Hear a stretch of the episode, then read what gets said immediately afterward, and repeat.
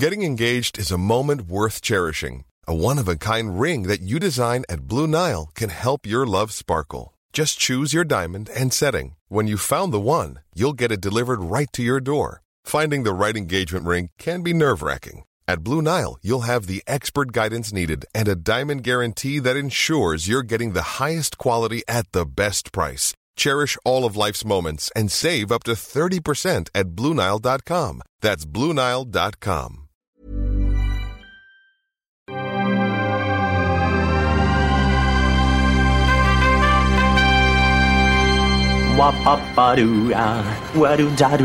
Steven, arrête s'il te plaît, j'ai jamais pu encadrer Michel Legrand. Salut c'est le ciné, votre rendez-vous avec le cinéma qui reprend ses quartiers au Club de l'Étoile à Paris pour une nouvelle séance, séance tout à fait particulière puisqu'on va parler d'un classique, classique mais qui a vécu euh, une existence et des débuts assez difficiles, c'est le Scarface de Brian De Palma, on va en parler avec mon camarade Rafik Djoumi, salut Rafik. Salut Thomas. C'est nos ciné Extra Ball spécial Scarface et c'est parti. Tu fais un amalgame entre la coquetterie et la classe, tu es fou. Enfin si ça te plaît. Rafik, habituellement, les films dont on parle ici, euh, on le disait un peu pour le public qui est là, évidemment, mais je le dis pour les gens qui vont écouter ce podcast après coup. Euh, D'habitude, les films qu'on présente ici au Club de l'Étoile, ce sont des films qui se sont tankés, Mm. très clairement, euh, en salle et qui ont connu une seconde vie après. C'est pas exactement le cas de Scarface. Pas exactement, le film a plutôt correctement marché à sa sortie en 83 aux États-Unis, 84 en France. Néanmoins, si on l'a choisi, c'est parce que c'est un film qui, malgré tout, revient de très loin, puisqu'il a été absolument pas du tout considéré au moment de sa sortie, et donc ça en faisait presque un film entre guillemets invisible. Euh, c'est vraiment un film qui a été sauvé par le, le marché de la vidéo euh, et par une population très particulière qui justement n'a pas accès aux médias, euh, qui en France par exemple était la population des banlieues et aux États-Unis la, popu- la population des défavorisés. C'est vraiment ce public qui pendant dix ans a porté Scarface. Et quand je dis ce public qui l'a porté, c'est vraiment il y avait que eux, Que eux en dehors de en dehors de ce groupe-là. C'est à peine si, si on savait que ce film existait. Mm. Euh, et donc c'est intéressant de savoir comment ce, ce film euh, a, a trouvé ce, ce public-là et qu'est-ce qu'il a représenté en fait pour Mm. euh, pour eux. De quelle manière, alors, du coup, il a, il a trouvé ce, ce- ce public, euh, si, si la critique était si condescendante et le, on va dire, le grand public, euh, finalement, assez désintéressé euh, du sous-texte, en tout cas. Le, grand public qui avait l'habitude d'aller en salle Ouais. de cinéma, Ouais. c'est-à-dire celui qui a les moyens d'une certaine Celui façon. qui avait le capital culturel, voilà. comme on dit. Celui, celui qui n'a pas les moyens de payer une place par personne, mais qui peut payer une, une location VHS pour 40, 40 potes. Ce- non, en fait, le, le sujet, évidemment, film de gangsters, etc., on, s'en doute a plu aux, jeunes défavorisés, mais, mais, mais je ne crois pas qu'ils s'attendaient à un film qui les comprenne aussi intimement en Mm. fait. Euh, mais ça serait c'est intéressant de voir comment euh, comment ça, ça, ça a pu ressurgir Mm. dans, dans le projet puisque aucun des créateurs du, du, du film n'est lui-même euh, Oui, défavorisé. Défavorisé, a priori. Euh, voilà, Euh, parce que et, et c'était pas du tout le but du film de toucher Mm. ce public-là. C'est quoi le projet de ce film Alors, le qui, projet, qui est un, voilà. qui est un remake. C'est le remake du film de War Dogs, donc qui est sorti en, en 1932, qui dans les années 70, euh, parce qu'en fait, il a, c'est le film original a disparu aussi des consciences euh, dans- dans- durant les décennies. Il avait été massacré au Mm. montage. euh, euh, D'ailleurs, je crois que c'est Scorsese qui racontait que lorsqu'il avait voulu le, le rediffuser dans les 70s, il s'est aperçu que le négatif original n'existait même plus, etc. Enfin, c'était un, Oui, un film, un film qui voilà, qui commençait à être, à être- littéralement, à être pour le perdu. ouais. Mm. Et donc, il, il a ressurgé dans les années 70 auprès des cinéphiles. Euh, il a été complètement reconsidéré puisque c'est un film donc qui avait euh, euh, entraîné une vague de protestations Oui. euh, délirantes et, et- et avait presque justifié à lui tout seul l'apparition du code Hayes dans les années 30. Euh, mais donc il a été complètement re- reconsidéré comme un film d'auteur de, de Hawks avec un- une thématique euh, très intéressante sur la, question de l'immaturité en fait, euh, dans, dans- de- du- pas, pas seulement du monde des gangsters mais du monde quelque part de, Oui. de- des affaires. Et, et c'est à cette époque que, que Pacino l'a vu. Euh, il s'intéressait pas forcément à ce type de cinéma-là, mais il l'a vu. Il a, il a senti qu'il y avait quelque chose dans ce personnage euh, qu'on pouvait faire. Mm. Et donc, euh, son, il, il- il- il travaillait avec le producteur Martin Bregman et il a lancé comme ça, euh, tout de go, que c'était peut-être quelque chose à, à, à cons- à considérer. Oui. Donc, on est dans les 70s. Et donc, le projet Scarface, c'est un projet 70s dans, dans, dans l'âme. Euh, puisque euh, euh, comment dire c'est une c'est une saga euh, sur un personnage qui, qui, se veut complexe etc donc on est on n'est pas du tout dans le blockbuster des années 80 tel mm. qu'il va se définir plus tard. Euh, de, de, Palma est, est, approché assez tôt mais euh, à l'époque, De Palma, c'est entre guillemets rien du tout. Oui. Euh, il a son film Obsession, qui était des, une tentative de, de, de, de, gros film dans sa, dans sa, dans sa carrière, mais qui n'a pas non plus euh, non. vraiment traumatisé le box-office. Et puis surtout, il va enchaîner avec deux énormes mm. beats qui sont Pulsion et, et, et Blowout. Et Blowout, et Blowout on, aujourd'hui, on, on, on, a oublié, mais mm. Blowout, c'est le film qui a détruit la carrière de la plus grande star mondiale de mm. l'époque, qui était John Travolta. C'est-à-dire en un film, boum, il a disparu. Pour lui. Donc, il porte quand même ça sur les épaules, hein, le père de Palma. Euh, bon, néanmoins, de Palma, donc quand on lui propose euh, le, le, le, remake de, de, de Scarface, il n'est pas contre. Il prend euh, euh, un, un, collègue euh, pour, pour tenter de, de, faire un script qui va respecter en fait les, les, les, la structure du film mmh. original et le lieu. Ça se passe aussi à Chicago. Ça met en scène également le même personnage d'Al Capone, etc. Et ils, s'en sortent pas très bien. Ils vont pas très très loin. Ils voient pas. Ils n'arrivent pas à se, à se détacher ouais. de, de leur modèle, même si De Palma essaie de d'insister sur euh, le caractère euh, fièvre de l'or en fait de son de son personnage et notamment en s'inspirant beaucoup du trésor de la Sierra Madre de John Huston ce qui est d'ailleurs intéressant puisque la trésor de la Sierra Madre à cette époque-là va donc influencer à la fois Scarface et les aventuriers de l'Arche oui. perdue euh, de lecture tout à fait voilà. différente film à voir donc et mais ça va pas ça va pas très loin et donc il, il finit par lâcher le projet ouais. et, euh, et, et, entre temps Bregman est, est, est, parvenu à ferrer un bien plus gros poisson euh, qui est signé Lumet donc là aussi on l'a oublié mais fin des années 70 début des années 80 Lumet c'est voilà le Lumet c'est le roi mmh. euh, de Palma il n'existe pas hein. Lumet c'est vraiment le roi euh, il vient de sortir un prince le prince de New York qui est mmh. une grande une voilà une énorme saga ouais très euh, richement euh, euh, psychologique, on va dire, sur le monde de, la criminalité, de la police, etc., de la justice. Et, donc, on est en, vraiment dans ce sillage-là, en fait. Or, Lumet prend, reprendre le script de, de, Palma, ça n'intéresse pas. Lui, son idée brillante, euh, c'est d'en faire un film contemporain. Il n'y voit pas l'intérêt de faire mmh. un remake, il faut faire un film contemporain. Et donc, il faut absolument taper sur ce qui se passe en ce moment dans, dans, dans le pays. Et à l'époque, ce, ce, qui se passait, c'était l'arrivée de, de, ces réfugiés cubains ouais. en masse. Et donc, il a l'idée brillante de faire de Scarface un Cubain euh, récemment euh, immigré euh, qui va se faire une place dans le monde de la pègre qui commence à se développer à peine. Mm. Hein. On est vraiment au tout début de, du développement de, de, la pègre à, à, à Miami et, et, et, de l'explosion du trafic de, de cocaïne. cocaïne ouais. Sauf que Lumet va, va, comment dire, un peu euh, se friter avec euh, Bregman, puisque Lumet veut absolument que son film parle du rôle euh, du gouvernement euh, dans la qui ouais. facilite le, ce, ce, ce, trafic ce trafic de ouais. drogue et Bregman qui lui quand même parti pour faire un film euh, populaire on va dire et pas forcément à, à thème quoi euh, et pas du tout d'accord bon donc ça, ça, ça passe pas, passe pas très pas, pas, ça ne se passe pas très bien pas super. eux néanmoins ce que ça a permis c'est de faire venir dans le projet un, un scénariste vraiment brillant qui est Oliver Stone ouais. qui au départ ne voulait pas bosser euh, Bregman l'avait demandé Stone sortait d'un de, de, énorme échec qui était son, son film euh, The Hand avec Michael Caine son film euh, d'horreur euh, euh, donc il, il, pensait que sa carrière était déjà finie mm. et il avait besoin d'argent il voulait pas néanmoins bosser sur un remake, mais c'est l'idée de, de, de, de, lui mettre, de le rendre contemporain, l'a vraiment séduit. Euh, en plus, c'était l'occasion de bosser avec Sidney Lumet, qui est quand même un grand monsieur. Euh, donc, en, en, attendant, Stone était, était arrivé à la barre. Et lui, Stone, il avait commencé son, son boulot. Alors, c'est un boulot à la Stone, hein, c'est-à-dire on va directement à la source. Mmh. Euh, donc, c'était pour lui une excuse, parce que c'est quelqu'un qui était habitué à vivre dangereusement, euh, d'aller fréquenter tous les, tous les sales gosses d'Amérique centrale centrale. Euh, donc il a, il a fait des voyages. Mm -hmm. euh, il, a, il a rencontré des, pas mal de ces trafiquants. Euh, ils l'ont beaucoup inspiré jusqu'à ce qu'il commence à réaliser que ces multiples questions, ces multiples rencontres ont fait que certains commençaient à soupçonner qu'il soit un flic infiltré. Donc dit, je vais peut-être pas en avoir pour très longtemps. Donc je vais arrêter mes conneries. Euh, Et en plus de ça, il avait plongé lui-même dans la cocaïne. Euh, et, Classique à et, l'époque. et voilà, et il avait, il avait un mal fou à s'en sortir. Donc Ouais. il, a, il, a, il avait pris la décision de, de quitter carrément le continent et de partir vivre à Paris. Euh, et que là-bas, il arriverait peut-être à décrocher. Je ne pense pas qu'il ait totalement décroché. Pas sûr, puisque ouais. personnellement, euh, quand j'étais gamin, euh, à la Goutte d'Or, il y avait cette rumeur comme quoi euh, un, un scénariste bossant dans le 16e arrondissement à Paris écrivait un film de gangster. Et j'ai toujours pris plaisir à imaginer que c'était Oliver Stone euh, qui commandait aux dealers du quartier ces, ces- ces petites livraisons. Mais je n'en ai aucune preuve.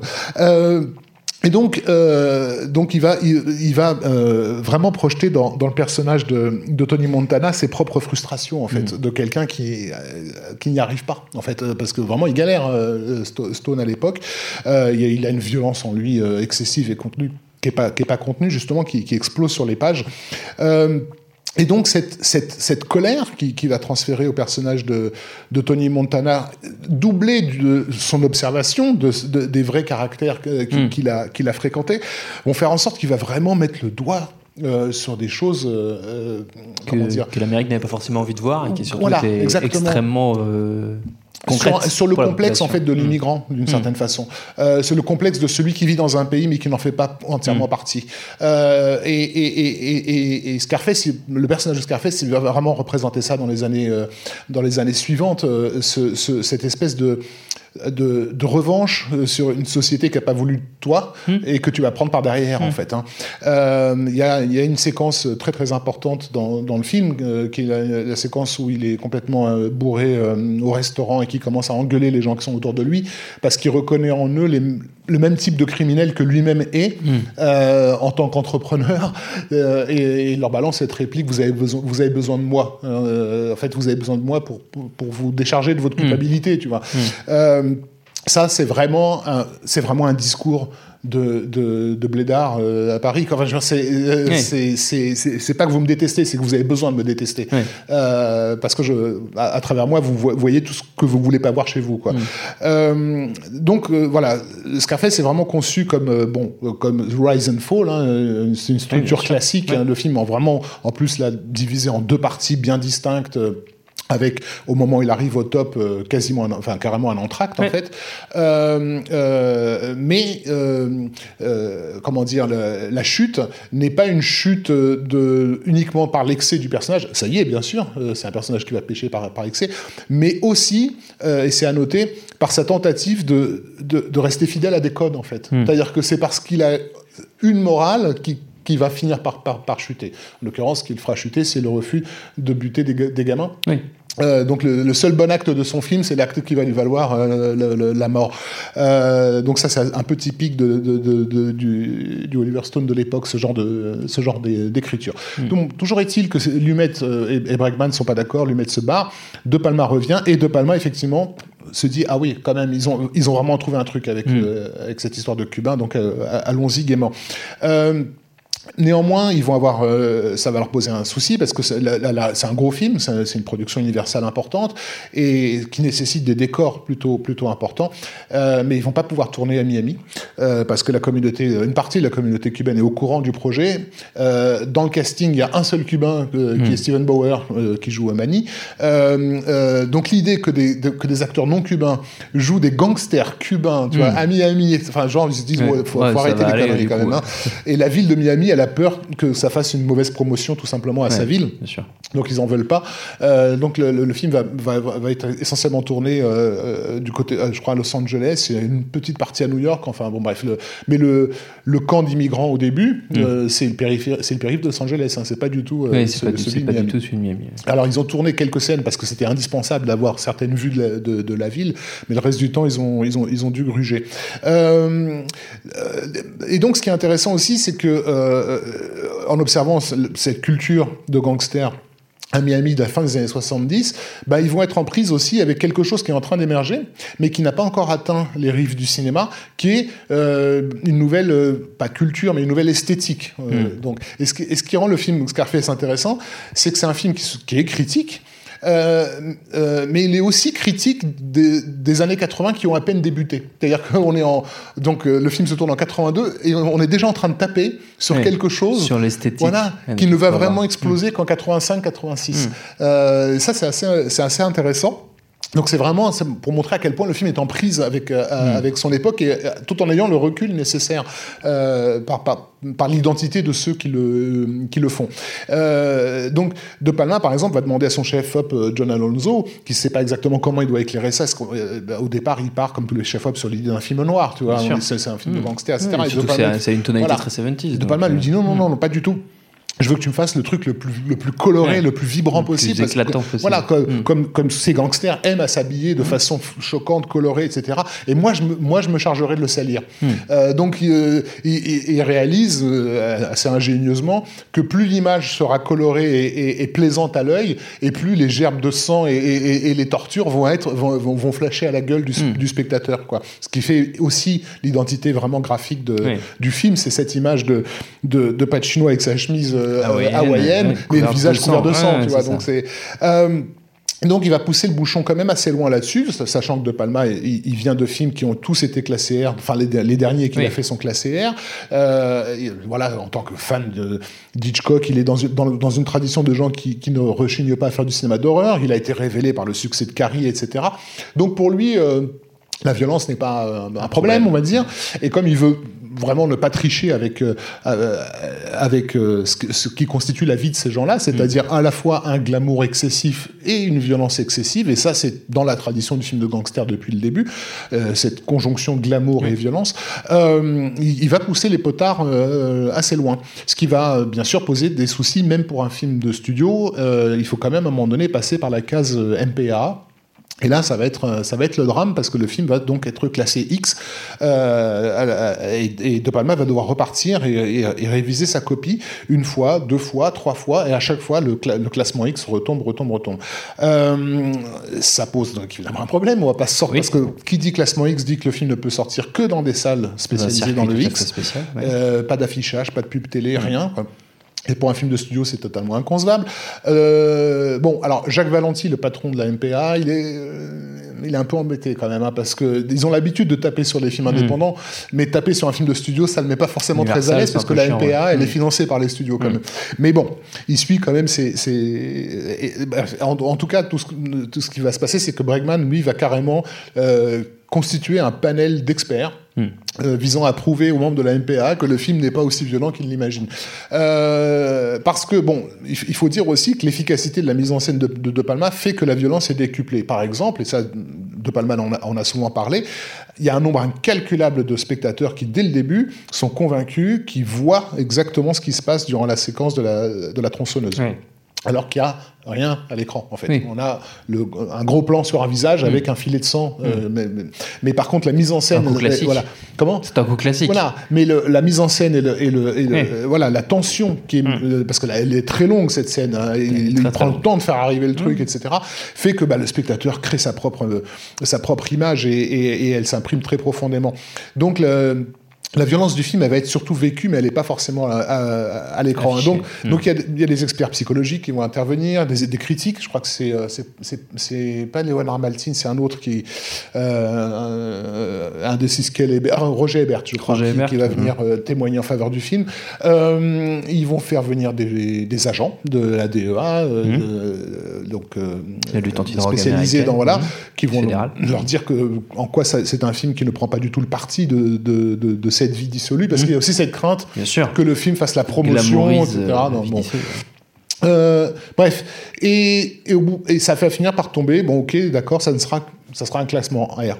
Euh, donc De Palma, sachant ça, il se dit bon, le, ce montage, euh, le dernier montage qu'on leur a proposé, il était classé X et finalement ils ont décidé qu'il était classé hmm. R. Ça veut dire que le premier qui était classé X, il était aussi classé R. donc du coup, dans le dos de la MPA, il va ressortir sa version d'origine en fait. Bon, un sale coup, mais personne personne n'a rien dit. Mais en, attendant, ça a fait les titres, c'est-à-dire que ça va poser aussi un problème à la sortie du film, c'est que depuis des mois, on ne parle de Scarface que en fonction de sa classification hmm. euh, X.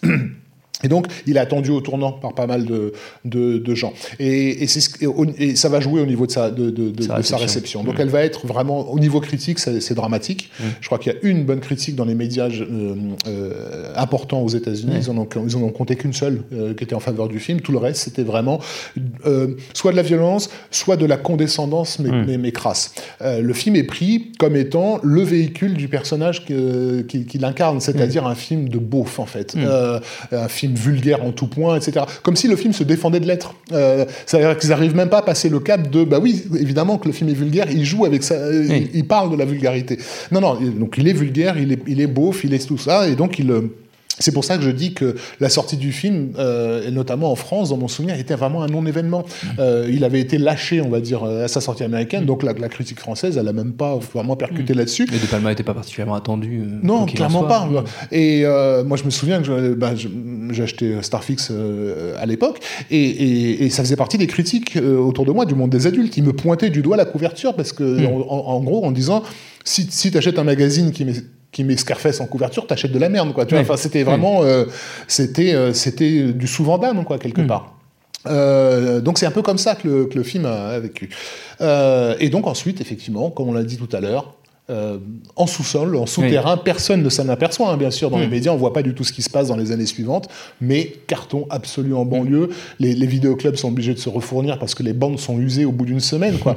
Euh, et, et il faudra attendre presque dix ans, et notamment les, les, les rappeurs euh, qui vont en parler explicitement dans leurs chansons. C'est ce que j'allais dire. Voilà. il y a aussi le fait que ça a inondé la culture hip-hop. Tout à fait. Euh, voilà. Pas qu'en France. Comme le font les France, médias, le peuple ne suivait pas. Le monde est ouais. à moi. Je suis Tony Montana. Ouais. Euh, donc oui, que ce soit en France, donc euh, avec le, le, le, sectorat et son hum. sacrifice de poulet, que ce soit aux États-Unis avec un rappeur qui s'appelle carrément Scarface. Donc bon, je crois que même Def Jam, le label Def Jam, a même produit un, un mini doc uniquement dédié. La, déguise, euh, voilà, la place de, Tony Montana dans la culture euh, du, du, du gangster rap. Le film a été samplé voilà. un million de fois. Et donc, il y a, y a, un argument que je continue à lire aujourd'hui et qui m'agace un peu, euh, qui vraiment pour moi, j'aime pas, j'aime pas le terme, désolé, mais je vais l'utiliser qu'un argument de petit blanc, euh, de dire que euh, oui, mais alors tous ces, tous ces crétins de banlieue ils comprennent pas le film, oui. euh, parce que Scarface il finit quand même comme une merde, quoi. Et c'est un argument débile parce que bien sûr qu'ils le comprennent le film. Ils savent très bien ce qui se passe. Ils sont pas idiots. Euh, simplement, ce que, ce que eux, ce qu'ils voient, c'est que euh, il est accolé au mur ce personnage. Il a mmh. absolument aucune issue de toute façon. Sa, sa vie, c'est une vie de merde. Euh, donc, quitte à choisir sa vie de merde, autant qu'il qu'elle soit courte et dans l'opulence. Donc, il sait d'avant. Enfin, pour, pour, eux, il n'y a pas de contradiction dans le fait qu'il soit immensément riche et qu'il finisse par chuter. C'est une façon de dire, je préfère cette vie-là que ce que, que, que celle de, de, de, de caissier parents, ou, voilà, ouais. ou, de vendeur de kebab que tu, mmh. que tu me, que, que tu me, me proposes. Quoi, mmh. tu vois. Euh, donc il y, y, a aussi cette, cet aspect-là qui, qui effectivement a été... Euh, je pense en germe déjà dans la frustration d'Oliver Stone quand il faisait ce, ce, ce, ce, script et qui vraiment a été pris par, mmh. euh, par tous les, les, les laissés pour compte euh, comme enfin un film qui parle pour moi, quoi, mmh. qui dit allez vous faire foutre. Quoi. Si, je, si je suis une merde à vos yeux, ça sera uniquement à vos yeux, j'en ai rien à secouer. Euh, et en plus de ça, il, le personnage respecte d'une certaine façon le, le désir de code euh, euh qu'on qu retrouve régulièrement chez les, les, les, plus, les plus démunis et les plus mmh. défavorisés. Dire, il, il, il, dit quelque chose comme il y a deux choses euh, chez moi qu'on ne casse pas, c'est euh, ma parole et mes couilles. Euh, c'est une des répliques du, du, du, du film. Euh, euh, et ça, c'est non, euh, pardon, il dit pas, c'est pas ça. coupé, coupé. Voilà. la, la, chose que je ne brise pas, voilà, les choses, il y a deux mm. choses que je ne brise pas, c'est ma parole et mes couilles. C'est-à-dire, au sens, une fois que je donne ma parole, mm. je la garde jusqu'au bout. Quoi. Le personnage de Tony est un personnage qui suit des règles qu'il s'est imposées. Il a son code moral. C'est pas quelqu'un qui part dans, en vrille dans tous les sens, même si c'est un, un feu d'artifice, une vraie comète, quoi. C'est pas quelqu'un qui part dans tous les sens. Et, et, et, et, ça, ça a une force en fait auprès de cette communauté-là parce que les plus démunis, ils n'ont que leur parole. Mm. Il n'y a que par ça qu'ils peuvent exister euh, socialement en fait. Donc il euh, y a plein d'exemples de, comme ça dans le film, vraiment, ou de, de, de, phrases ou de scènes qui, je pense, ne peuvent être comprises que par ceux qui, à un moment donné dans leur vie, se sont sentis complètement mmh. abandonnés par le, le, le, cadre, le cadre social. Donc Scarface n'est pas c'est pas une caricature, euh, c'est pas euh, c'est pas un film euh, racoleur, c'est pas c'est pas un film qui est mal compris par son public, pas du tout. Euh, c'est un film qui qui parle de quelque chose qu'on n'aime pas, mais qui est que la société a tendance à créer des, des personnages qu'elle recale dans Mm. un coin et qui, comme des rats euh, pris au piège, n'ont pas d'autre issue que de devenir euh, ce que la société redoute le, le- le plus. Donc, d'une certaine façon, c'est un film moral quelque part. Il, est- il- et de même que le film de War Dogs Était un film moral. à sa façon, en explicitant le caractère de l'immaturité de ces personnages-là. Il fallait le prendre en compte dans, dans, la violence qu'ils exerçaient. Et ben, euh, le, Scarface de- de- d'Oliver Stone et de Palma nous invite à, voilà, à, à- considérer que, que la société crée euh, des, des, des, Scarface, que c'est elle l'accusée en fait sur le, sur le banc.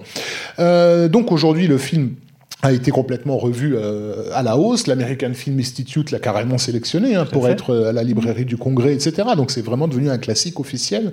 Euh, qui dit classique officiel dit que bientôt il n'appartiendra plus à la banlieue d'ailleurs, puisque euh, il va- on va Ça finir. va pas- ça va rien pas tarder. qu'ici, ce toi et moi, on est en train d'en parler euh, Oui, de avec, des mots savants. Donc on est, on est en train de faire de la- de l'accaparation culturelle. On est en train de voler à la banlieue un de ces films. Euh, mais euh, mais, mais c'est un film voilà, qui a vraiment, vraiment fait du chemin euh, depuis, euh, depuis sa sortie. Je propose qu'on le revoie du coup. Eh ben, Est-ce que écoute, ça te va? avec plaisir. Eh ben magnifique. Il nous reste à, à nous dire au revoir. Merci Rafik. Merci Thomas. Merci au public qui nous a suivis euh, une nouvelle fois et merci évidemment au Club de l'Étoile de binge.audio pour toutes les infos utiles. On vous dit à très vite.